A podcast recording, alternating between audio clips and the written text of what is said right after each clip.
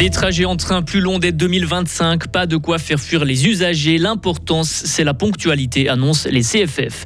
Mobilité douce toujours avec la Transaglo qui trace sa voie. Un passage important est inauguré à Villars-sur-Glane.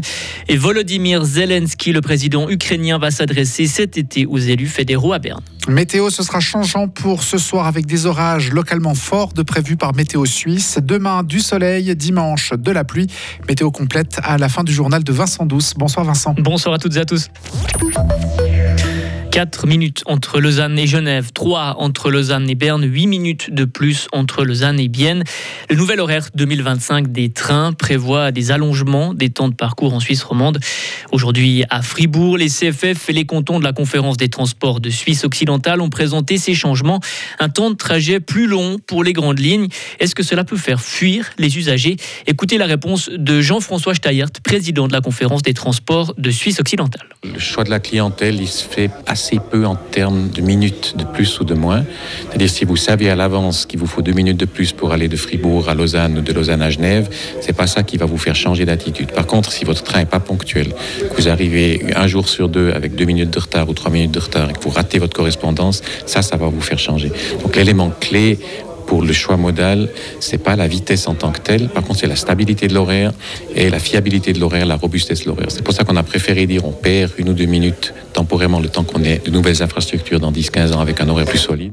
Mais le nouvel horaire ne fait pas que des perdants. Ceux qui se rendent dans l'ouest lausannois ne devront plus passer par la gare de Lausanne.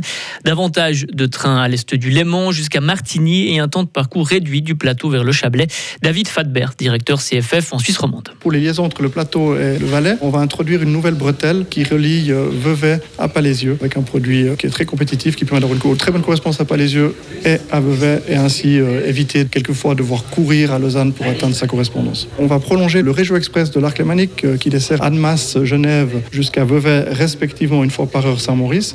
Dorénavant, il ira toutes les demi-heures jusqu'en Valais en desservant une fois par heure Saint-Maurice et une fois par heure Martigny. Swiss Rail Evolution a réagi à ces annonces d'aujourd'hui. L'association déplore l'absence d'un concept d'horaire à long terme en Suisse.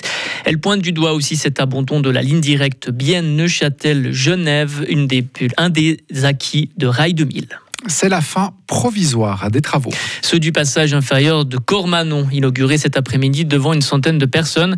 Tronçon essentiel pour le projet de la Transaglo. Ce tunnel de 1500 tonnes en béton armé permet de passer sous la route de Cormanon en vélo ou à pied. Le projet dans son ensemble doit être achevé, lui, en 2028. Mais est-ce réalisable au vu de l'avancée des travaux? René Chenevely, président du comité de l'agglomération de Fribourg. Alors non seulement il est réalisable, nous sommes dans les temps. Donc il y a quelques difficultés, euh, soit constructives, soit juridiques qui se posent, mais on est tout à fait dans le planning. Et ce qu'il faut savoir aussi, c'est que ce délai 2028 est un délai euh, péremptoire. Euh, s'il n'est pas respecté, les subventions risquent de tomber. Et précisons encore que quelques oppositions sont encore pendantes, notamment dans le centre-ville de Fribourg. Autres travaux, des travaux de sécurisation, cette fois ceux de la terrasse du café du Belvédère qui vont bientôt débuter. La ville de Fribourg met à l'enquête aujourd'hui un assainissement de la falaise qui soutient ce lieu emblématique. Les travaux devraient durer au maximum une année et demie pour un coût total d'environ 1 million de francs. Ils ne débuteront pas avant septembre de cette année pour permettre aux propriétaires d'exploiter sa terrasse durant l'été. Volodymyr Zelensky va s'adresser au Parlement suisse cet été. Le président ukrainien va parler aux élus fédéraux par vidéo. Les bureaux du Conseil national et du Conseil des États ont donné leur feu vert. La date exacte de l'allocution de Volodymyr Zelensky n'est pas encore connue. 80 000 mètres carrés de panneaux solaires à plus de 2000 mètres d'altitude. La société Axpo va construire cette installation en 2024 dans les Grisons sur le domaine skiable de Dicentis. Elle produira de l'électricité, un total qui correspond à la consommation annuelle de 4000 ménages. C'est un soulagement, la fin d'une ère. L'Organisation mondiale de la santé met aujourd'hui fin à l'urgence internationale sur le coronavirus. Après plus de trois ans, l'alerte maximale est donc levée.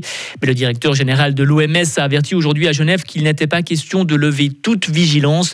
L'OMS estime que le coronavirus a fait au moins 20 millions de victimes. Les chaleurs extrêmes enregistrées fin avril en Espagne n'auraient pas été possibles sans le changement climatique. C'est ce que démontre une étude de scientifiques publiée aujourd'hui Des températures qui ont franchi les 36 degrés en avril. Cette vague de chaleur a été tellement extrême qu'elle reste un épisode rare dans le contexte climatique actuel. Et selon ces chercheurs, les températures enregistrées en Espagne étaient supérieures de 3,5 degrés à ce qu'elles auraient dû être sans changement climatique. Et enfin, elle peut s'acheter toute seule des fleurs. Flowers, le titre de Miley Cyrus, a été écouté plus d'un milliard de fois sur la plateforme Spotify. C'est un nouveau record, un milliard d'écoutes seulement 112 jours après sa sortie. Un record de rapidité pour atteindre le milliard d'écoutes. Retrouvez toute l'info sur frappe et frappe.ca.